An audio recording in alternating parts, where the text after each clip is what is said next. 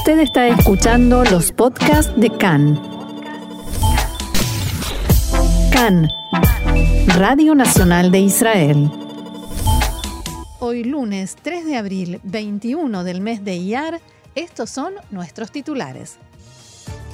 Tres israelíes resultaron heridos, uno de ellos en estado crítico, en un atentado con disparo de armas de fuego en la margen occidental. El ministro de Justicia Benny Gantz intenta impulsar una comisión investigadora para la tragedia de Merón, pero el Contralor del Estado anunció que será él quien investigue. En una votación telefónica fue aprobado el nombramiento de los cinco ministros que ocuparán las carteras del gobierno que estaban vacantes.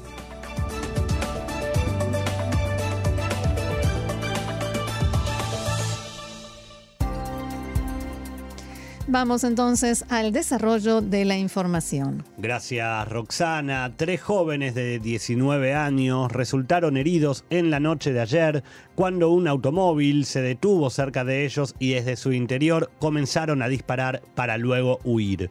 El hecho se registró en el cruce de Tapuaj, en Samaria, y según la información suministrada por el ejército, el terrorista ya habría sido identificado, aunque todavía continúan las tareas de búsqueda para dar con su paradero.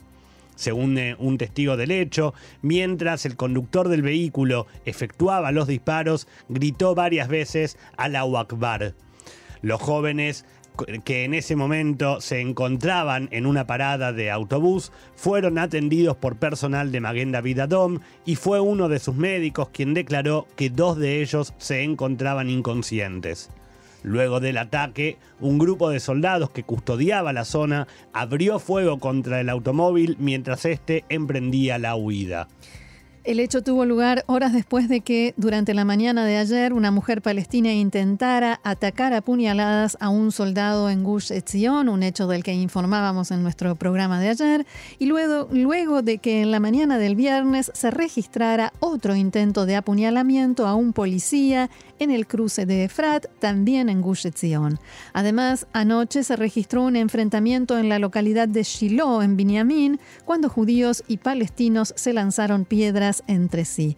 Como consecuencia de estos hechos, la policía detuvo a 11 palestinos.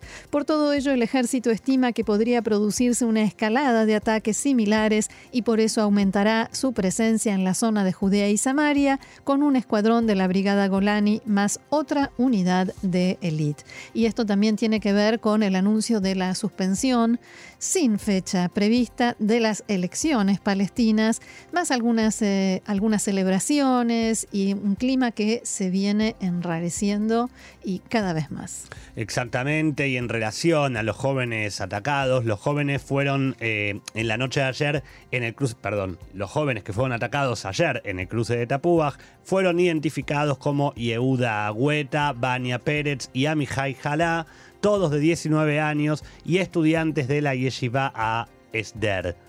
Luego de ser atendidos por personal de Maguen David Adom, los tres fueron trasladados al Hospital Baileyson de Petah.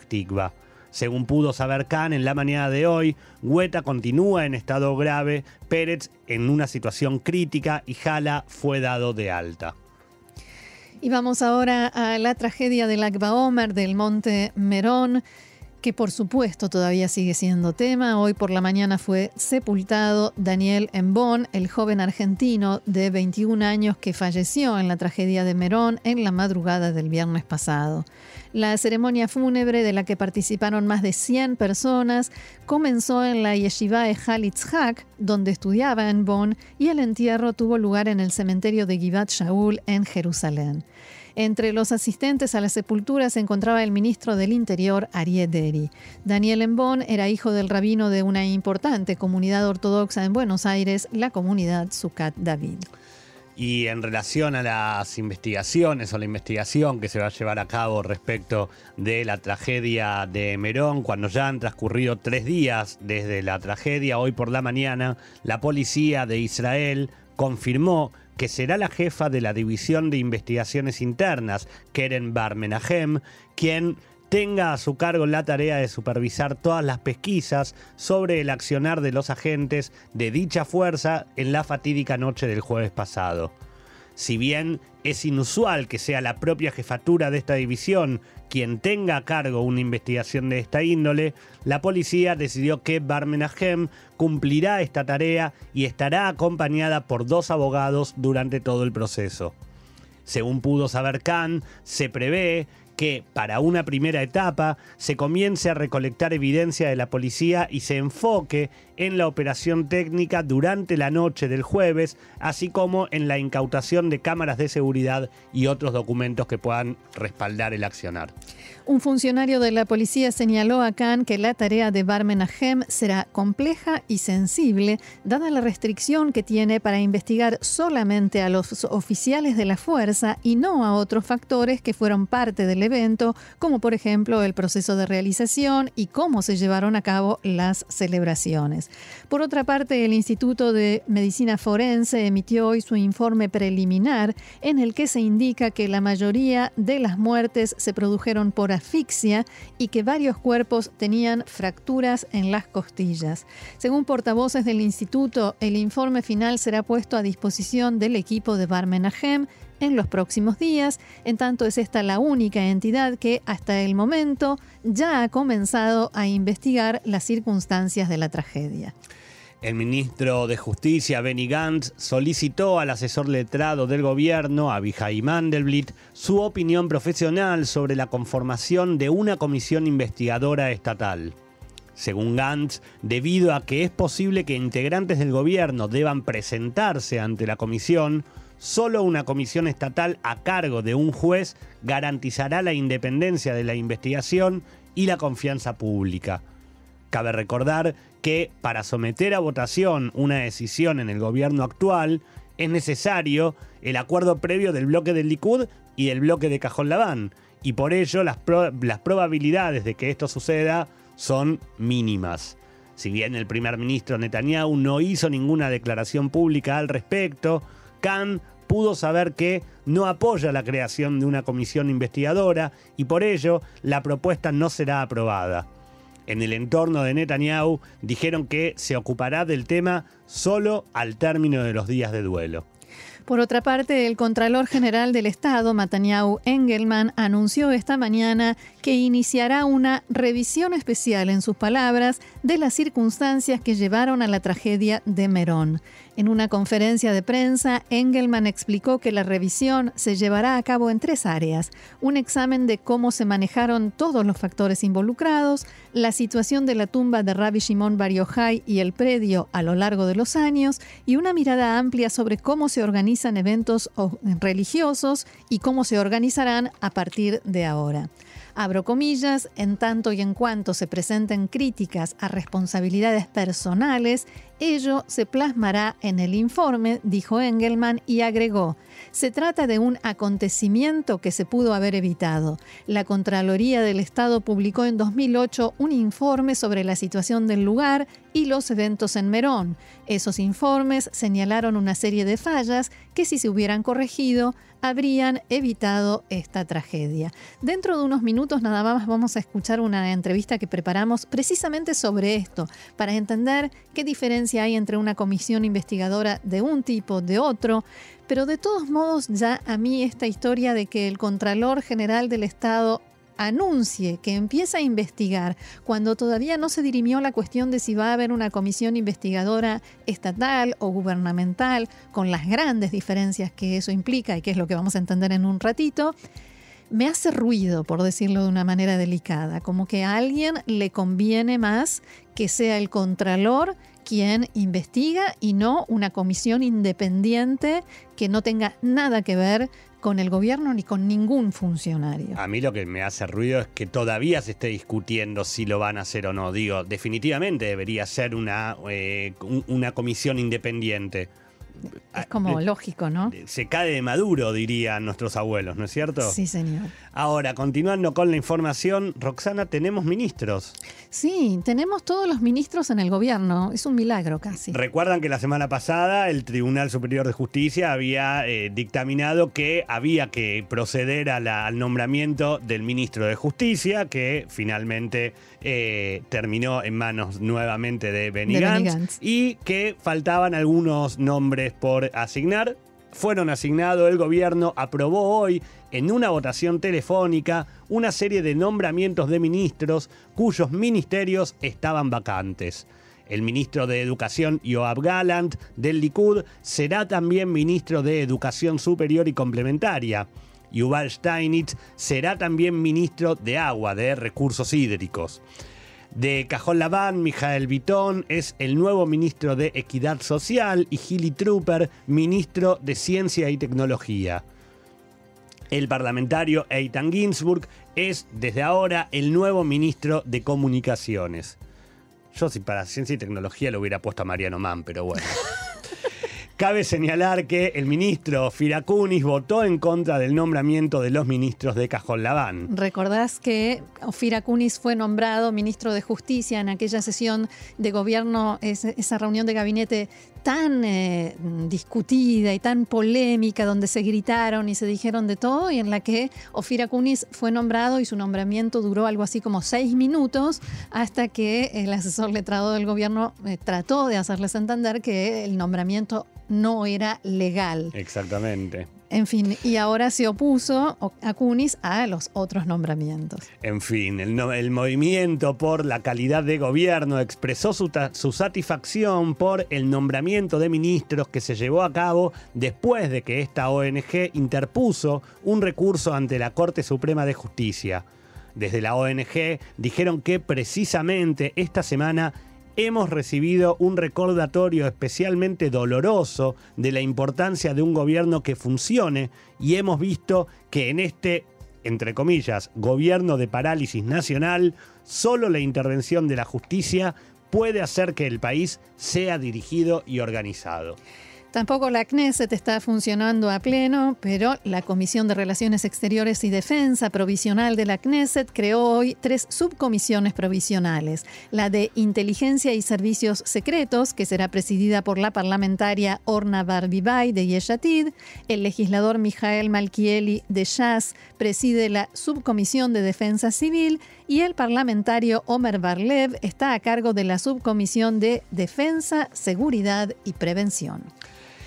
Hoy por la mañana en el distrito de, en el Tribunal de Distrito de Jerusalén se reanudaron las audiencias en el juicio que se lleva a cabo contra el primer ministro Benjamin Netanyahu. Luego de un receso de dos semanas, recuerdan que hace dos semanas concluyeron las declaraciones testimoniales del exdirector ejecutivo de Walla, Ilan Yeshua, y se espera que eh, continúen con el contrainterrogatorio. La jornada de hoy se centró principalmente en las solicitudes de divulgación de pruebas que hasta el momento tienen carácter de confidencial y como decíamos recién, se espera que en el día de mañana comience por parte de la defensa el contrainterrogatorio a la persona de Ilan Yeshua.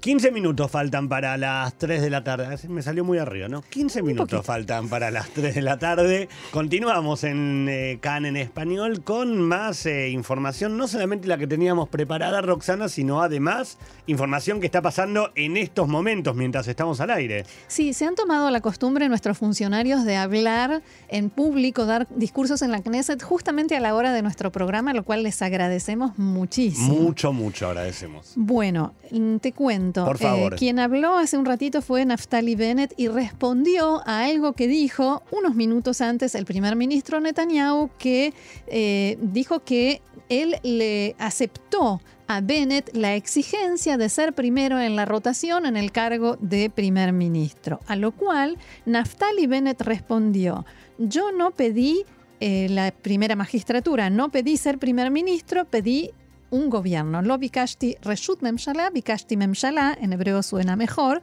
porque rima. No pedí ser primer ministro, pedí que se forme gobierno.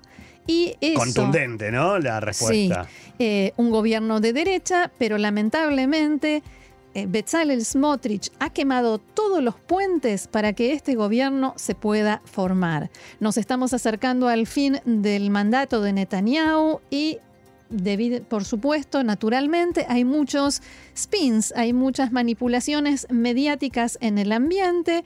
Mi prioridad sigue siendo un gobierno de derecha. Yo sé que eso decepciona a la gente de la izquierda, pero yo soy un hombre de derecha y no tengo intención cambiar.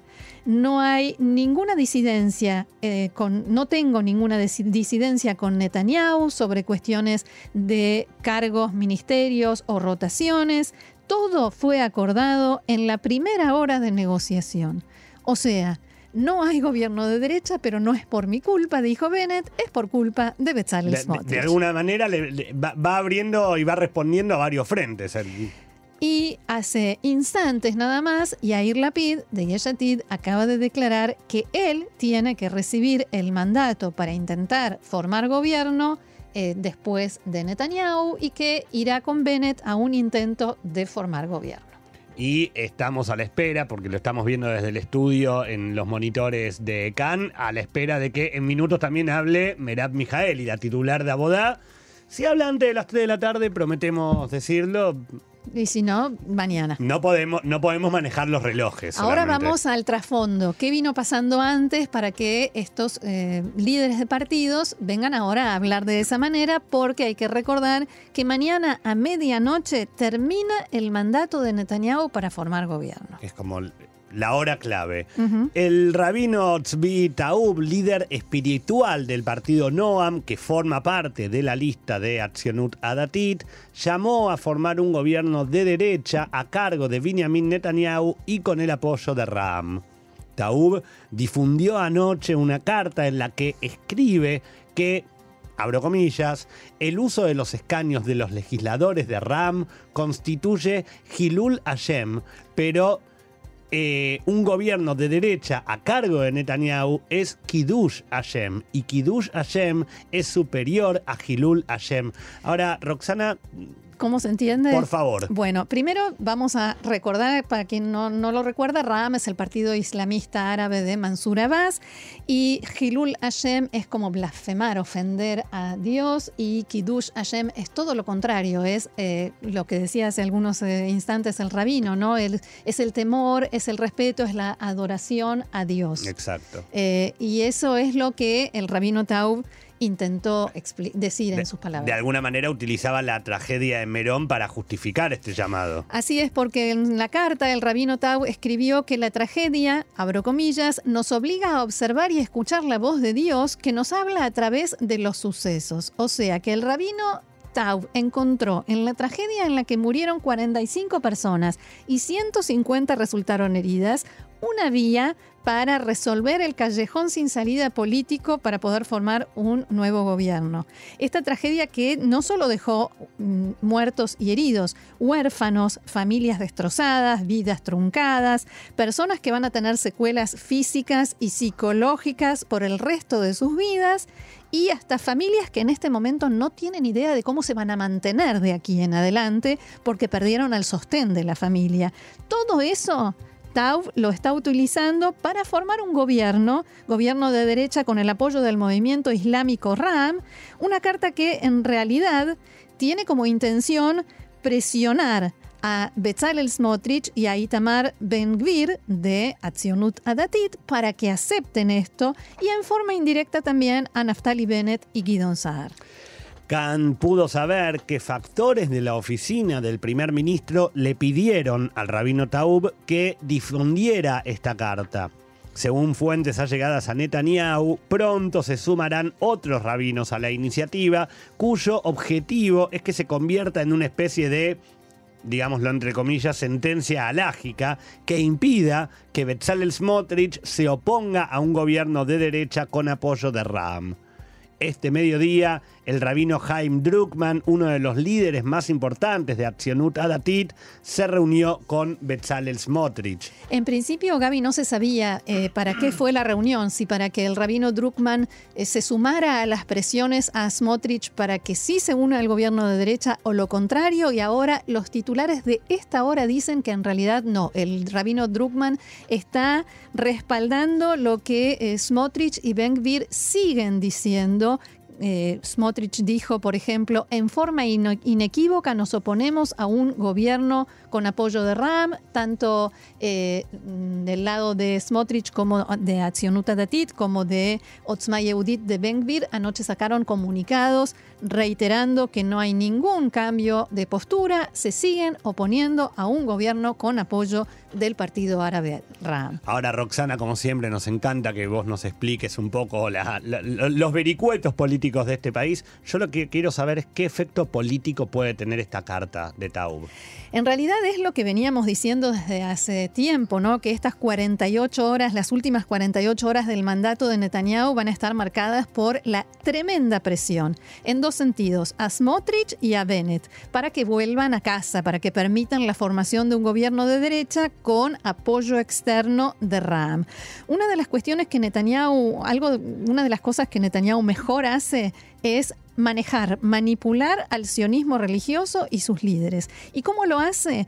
actúa frente a los rabinos para que sean ellos los que presionan a los líderes políticos y, los hagan actuar de acuerdo a su conveniencia y necesidad, o sea, de Netanyahu. ¿sí? Eso fue lo que sucedió eh, cuando logró, así fue como logró que Naftali Bennett abandonara a Bait Yehudi, porque eh, lo hizo a través de los rabinos de Abaita Yehudi y de Atzionut Adatit. Ahora intenta hacer exactamente lo mismo con Bezalel Smotrich. ¿Podemos esperar sobre esto un efecto dominó? Hasta el momento parece que no y ahora con esta reunión con Druckmann eh, te diría que mucho menos porque tanto Smotrich como Bengvir eh, se siguen pronunciando en forma clara eh, de que no están dispuestos a apoyar esta idea pero eh, hay muchas horas todavía, horas políticas por delante, en las que Netanyahu puede seguir trabajando, dicho esto entre comillas, para, eh, para lograr su objetivo. Ahora, mientras tanto, parece que todas las opciones que tiene Bennett son bastante buenas.